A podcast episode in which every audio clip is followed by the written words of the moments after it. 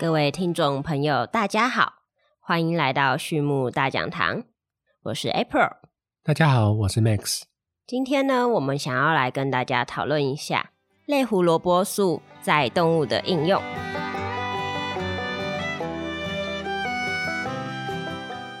不过，在我们正式讨论之前呢，不知道大家有没有听过，就是最近的品牌蛋都很红。那蛋鸡的动物福祉呢，其实也越来越被大众所重视。听说家乐福也发出了声明，说要在二零二五年后百分百使用动物福祉蛋。但是呢，我发现很多动物福祉蛋的蛋黄啊，颜色都跟我在菜市场买的不太一样，好像会比较橘或是比较红，还蛮特别的。这跟他们饲养方式有关系吗，Max？好的，April，那你这个问题问的蛮有趣的。其实，在讨论说为什么它的蛋黄颜色会不太一样之前，我想先跟大家分享一下我们常见的这个蛋鸡它的饲养模式有什么呃不太一样的地方。那目前呢，台湾常见的蛋鸡饲养模式大概可以分成三种。第一种呢是笼式的，就是我们把鸡放在笼子里面，那可能一个笼子放大概两到三只鸡左右，那通过这个自动化设备去收取。蛋鸡所下出来的蛋这样子。那第二个方式呢是平式。所谓平式呢，就是把一大群鸡放在一个平坦的地板上。那在地板上呢有铺垫料，就是像比如说粗糠啊，或是一些呃木屑啊等等的物质，那去让鸡有比较好的这个可以做沙浴，或是在地上翻滚啊，或者是抓刨地板的这个行为，反正就是可以让鸡有一个自然的行为。那在这个平坦地面的饲养方式，我们将称之为平式。那第三个呢是呃用放牧的方式，这个比较稍微少见，因为它需要的土地面积是稍微大一些些的。通常呢会在一些比如说呃台东的山上啊，或是南投的山上会比较呃常看到一些。那放牧的鸡呢，它的食物来源就除了主人给的饲料之外，那还有包含这个天然的一些呃可能野果啊，或是这个虫子之类的，作为它主要的食物来源。那这三种不同的饲养方式，它其实主要的差异就在于说饲养方式的不一样。那通常呢，我们一般会认为说平饲或是放牧的饲养方式是比较具有动物福祉的，也就是你上面提到的动物福祉蛋。那笼式的方式呢，它的活动面积比较小，那有一些鸡的天性，比如说这个沙域或是跟其他同伴玩耍的机会就比较少。那他们就认为说，这个是比较不具有动物福祉的一个饲养方式。刚刚你有提到说，家乐福目前呃，听说在二零二五年之后，一百帕都要使用冻福蛋，似乎是有这样的一个消息，没错。那其实家乐福也一直在致力在推广冻福蛋的一个部分。那为什么我说冻福蛋的蛋黄会比较橘或比较红，跟一般菜市场买的蛋不太一样呢？其实最主要的原因跟它的饲养方式并不是有太大的关系。最主要的原因呢，是因为蛋黄的颜色主要由鸡饲料里面的色素啊所呈现出来。换句话说，今天如果鸡吃的这个饲料里面的黄色素比较多，哎，蛋黄就会比较黄。那如果今天鸡吃的饲料呢，它的橘色的色素或是这个红色的色素比较多，那它的蛋黄就会比较橘或比较红。那如果说今天蛋鸡的饲料里面没有包含任何色素，那你可能就会看到它蛋黄是乳白色的一个蛋黄。一般来说，我们畜牧界蛋鸡所使用的饲料都是有包含玉米的。那玉米本身呢，天然就包含了这个玉米黄素。那玉米黄素呢，顾名思义它是黄色的，所以说呢，我们一般看到的蛋黄都是黄色的。那如果说今天饲养组它有额外的去加一添加一些色素，比如说这个虾红素，或是红色素，比如说辣椒红啊，或是万寿菊的萃取物啊，黄色素，或是这个叶黄素，或者是玉米黄素等等的这些色素的话。那它出来的鸡蛋的颜色呢，就会变得比较橘或比较红。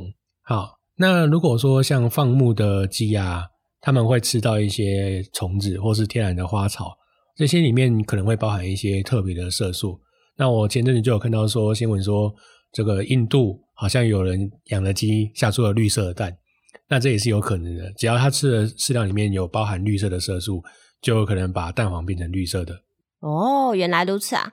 所以蛋黄的颜色跟它们饲养的方式并没有关系，那么颜色还跟它吃的东西有关。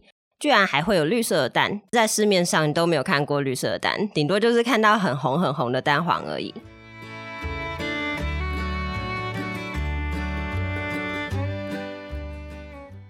那这些可以让蛋黄的颜色变色的色素到底是什么东西呀？它的化学组成是怎样的东西呢？Max，好的，April，呃，你刚才问了说，呃，这个色素的化学组成是什么东西？那我要先澄清一下，呃，绿色的蛋虽然是有，但是其实它是非常少见的，就是在比较极端的情况下才比较可能会出现的。那我们常见的还是以黄色或者橘红色为主。好。那您问刚才问说色素是什么样的化学组成？其实这些色素通通都是呃我们俗称一个叫做类胡萝卜素的东西。你们可能有听过胡萝卜素，那类胡萝卜素呢，就是跟胡萝卜素结构非常类似，那可能具有呃这个相同的关联基或是这个它的衍生物的物质。那这些有颜色的物质呢，它包含了斯匹克的衍生物。或是类胡萝卜素，或是苯并芘胺的衍生物，比如说花青素或者类黄酮等等。那这些特殊的色素物质呢，就是我们俗称的类胡萝卜素，而且它们会呈现这些特殊的颜色。原来如此，原来这些颜色色素叫做类胡萝卜素啊。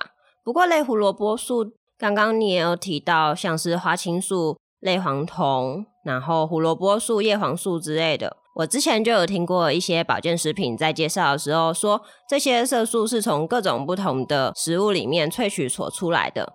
那除了萃取以外，它们的来源会有哪些呢？那其实就像你说的一样，它是萃取出来的。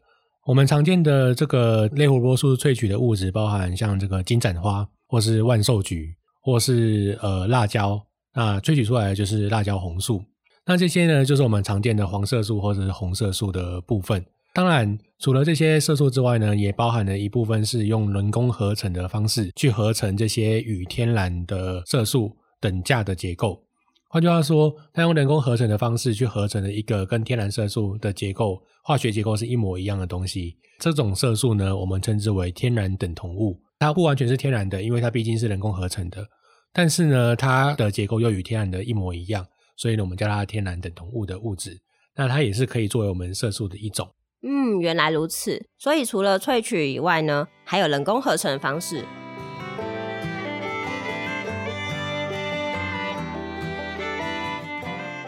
那我觉得这边听众应该也跟我一样疑惑，就是人工合成的方式对于动物的效用，以及自然萃取的方式对动物的效用，到底会不会有差异？那么会不会有安全上的疑虑呢？好的，April，你问了一个我觉得蛮有趣的一个问题。因为呃，我们都知道，我们不太喜欢呃吃一个人工的东西，我们比较喜欢天然的产品。但是天然的色素跟人工的色素差异真的有那么大吗？还有他们真的化学合成的就真的比较不好吗？其实这个还蛮看情况的。就是说，呃，在很多年前，台湾有一阵子有一个不知道大家还记不记得苏丹红鸡蛋的事件。那它是用一个色素的名字叫用苏丹红去添加在饲料中。那让产出来的鸡蛋变得比较红，但是我们知道苏丹红是一个具有致癌性的一个物质，那吃多了其实对我们人体并不是太好的。但是呢，像我刚刚前面提到的天然等同物的物质，它跟苏丹红是完全不一样的东西。虽然呢，它都是可能是黄色素或红色素的物质结构，但是呢，它的这个结构跟天然物质是一模一样的。换句话说，它并不像苏丹红只是一个单纯的红色素，那结构完全不一样。虽然它也是人工的，但是它的结构呢就跟天然的物质是一模一样的东西，安全性呢就跟天然性的物质是一模一样的。甚至呢，人工合成的色素其实会有另外一个好处，也就是说，人工合成的色素它的纯度、它的稳定度，还有它的这个保存性跟分散率，也就是我们所谓的混在饲料里面的均匀度，也会变得比较好，跟天然的色素比起来。那在另外一个优势来说。呃，人工合成的色素比较容易浓缩到一个程度，换句话说，它的仓储所需要的空间是比较少的。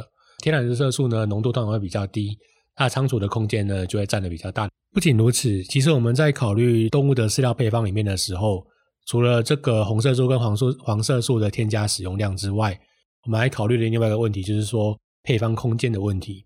如果你今天一个原料，应该说一个添加物加的越少，就可以达标的话。那这个饲料配方，它就有更多的配方空间，可以让动物去，比如说提供能量或提供其他营养物质的一个空间。换句话说，用天然的色素，其实它的配方空间是比较小的，就是它要放比较多的空间在放在色素的这个位置上。总而言之，并不是说天然的就特别好，或是人工的就就特别差。其实这个不一定，天然的有天然的好处，那人工合成的也有人工合成的好处。但是呢，你必须非常的去关注人工合成的结构到底是什么东西。那天然的色素呢，你则是必须去关注它里面的杂质又是什么东西。也就是说，非色素之外的其他东西，可能来自，比如说像万寿菊好了，万寿菊是一种菊科的植物，它非常容易被虫蛀，那我们就要担心说它是不是有很高的农药残留问题。所以说，其实天然的有天然的好处，那人工也有人工的好处，那就单看你的需求，看跟你有没有需要使用到人工或是天然的色素。原来如此啊！那么谢谢 Max 帮我们解惑。所以说，人工的天然等同物跟自然萃取的物质是一模一样的。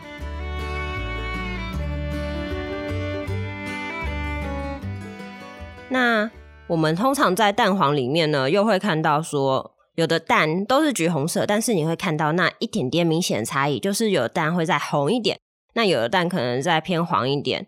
那这些跟他们使用的色素会有差别吗？其实这个主要不是色素的差别，因为你不管使用人工还是使用天然的，都会有这样的一个差异。那这样的差异呢，主要在于说你吃的色素的量有多少。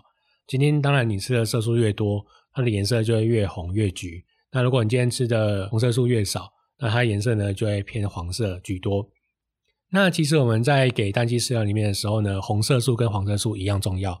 我们虽然希望它颜色橘红色一点，但是我们还是要添加一定量的黄色素，否则呢它的颜色是起不来的。那另外一回事是，呃，人工合成的色素呢，其实在蛋黄着色的均匀度会比天然的来的好一些些。也就是说，在每一批次的鸡蛋里面。它的蛋黄的颜色呢，都会是类似的，而不至于说差异太大。那天然的话呢，就必须看呃这个天时地利人和，去看说，哎，比如说最近降雨量有没有特别大啊，或者这个土地有没有受到污染啊，等等的之类的情况。每一批的植物呢，萃取出来的色素的浓度呢，都会有呃些微的差异。嗯，原来如此。所以说，就是如果我今天萃取的植物，它的颜色今天受到了环境的影响。反而变得比较白的话，那我的黄色素可能就会比较少。那蛋黄的颜色就跟它的黄色素跟红色素总合起来的量会有一些关系，这样子是吧？对，没错。好，那这样我明白了。不过，如果我今天是养蛋的鸡农啊，我要选择人工色素还是自然萃取的色素，会比较符合我的经济效益呢？如果我想要省钱，然后又可以达到我的蛋黄看起来最美、最漂亮的情况。其实这个问题蛮难去回答的，因为每一个客户，乃至于不管是农场主人，还是说这个买蛋的消费者，他们对于蛋黄的色素的需求其实不尽相同。大家认为漂亮的，我可能我认为漂亮的，跟你认为漂亮的会不太一样。那所以说这个比较难去回答。但是不管怎么说，呃，我们可能心里都有一把尺，然后有一个标准。使用人工或者是天然的色素呢，我觉得并不是有一个绝对的答案。它是必须去看你的需求的，人工的有人工的好处，就像我刚才前面讲的，它的稳定度比较高，那它的沉降率会比较快，它的仓储空间呢是比较低的。但是呢，天然的也有天然的相对的好处，那就是天然的色素，它的价格通常会比人工合成的色素来的低，非常的多。当然，这一部分的因素是因为人工色素的浓度比较高，那天然色素的浓度呢是稍微低一些些的。另外一方面呢，确实天然的色素它的成本。是相对人工色素来的稍微低一些些的，但是呢，考虑到浓度上的差异，其实在使用上我们就可以去换算一下，说到底是使用人工色素比较划算，或是使用天然色素比较划算。当然，如果不考虑天然或人工差异的时候，可以这样思考。其实，在精算下来之后，会发现说，使用人工色素呢，在红色素的部分似乎通常会有比较划算的一个价格，对鸡只的饲养者而言。相对的，使用天然色素呢，在黄色素的话，价格则是与人工合成的色素的价格是差异不了太大的。但当我们谈论到这个鸡蛋里面沉积的色素对于人体健康的时候，其实不管是人工的色素还是天然的色素，它所沉积下来的这个色素对人体的健康其实差异是不大。因为我刚才也提到了人工色素的部分呢，它就是天然等同物的一种。它原则上呢，跟天然的物质是一模一样的一个成分。所以，若是您是消费者，那您在考虑说要买哪一种颜色的鸡蛋的时候，其实我会建议您大可不必在意说它的色素使用的是人工的色素或是天然的色素。April，你可能在买鸡蛋的时候呢，你会发现说，哎，有些鸡蛋的蛋黄的颜色并不是那么均匀。这个原因呢，是因为除了天然的色素的颜色可能比较随着季节或者气候会有个起伏之外。那其实有时候跟蛋鸡的饲养模式也有关系，因为类胡萝卜素是一种脂溶性的物质，它必须配合这个油脂才能去做一个很好的吸收。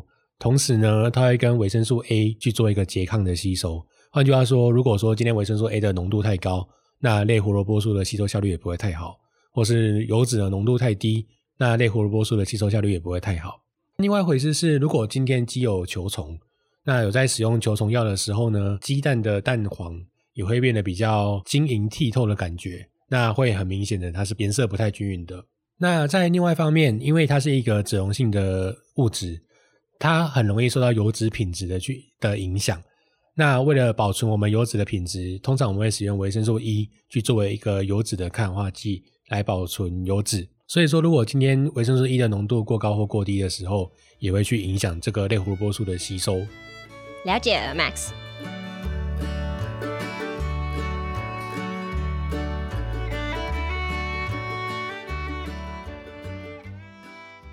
那么，我现在就来帮大家统整一下我们今天的重点，就是说，我们类胡萝卜素呢，其实就是我们日常中常见的黄色或是红色的色素。那我们这些色素呢，其实可以从辣椒啊，或是万寿菊，或者是说金盏花里面去自然萃取到。它们来源呢，其实还有另外的管道，就是说我们可以用人工合成的方式。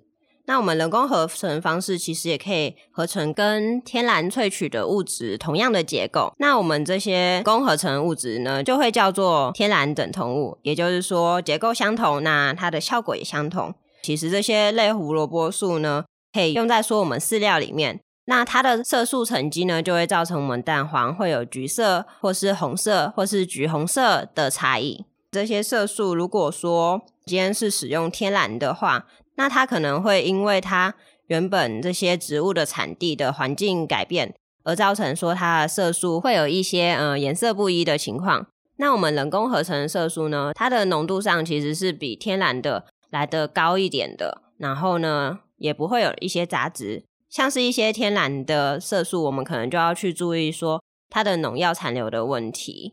如果我们今天用在饲料里面出来的鸡蛋，它的颜色呢，可能不是我们想象中的那样平均，那我们就要去考虑说，是不是我们的天然合成色素那边出了问题，或者是说我们鸡只现在有使用球虫药，所以导致它的鸡蛋看起来有点清澈透明。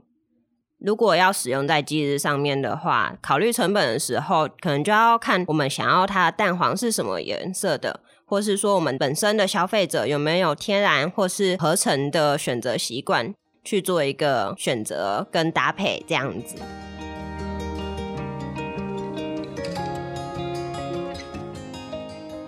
另外，这边呢有节目更新时程的异动，要告诉大家，我们从十一月起，每月的十号、二十号、三十号都会上传新的集数，让大家吸收更多的知识。好的。那么我们今天的分享就到这边，再次感谢各位的收听。对于畜牧大讲堂有兴趣的朋友们，也欢迎来订阅我们。有问题的话，也欢迎留言，或者是透过简介中的 email 与我们联络。那么我们下次再见喽，拜拜。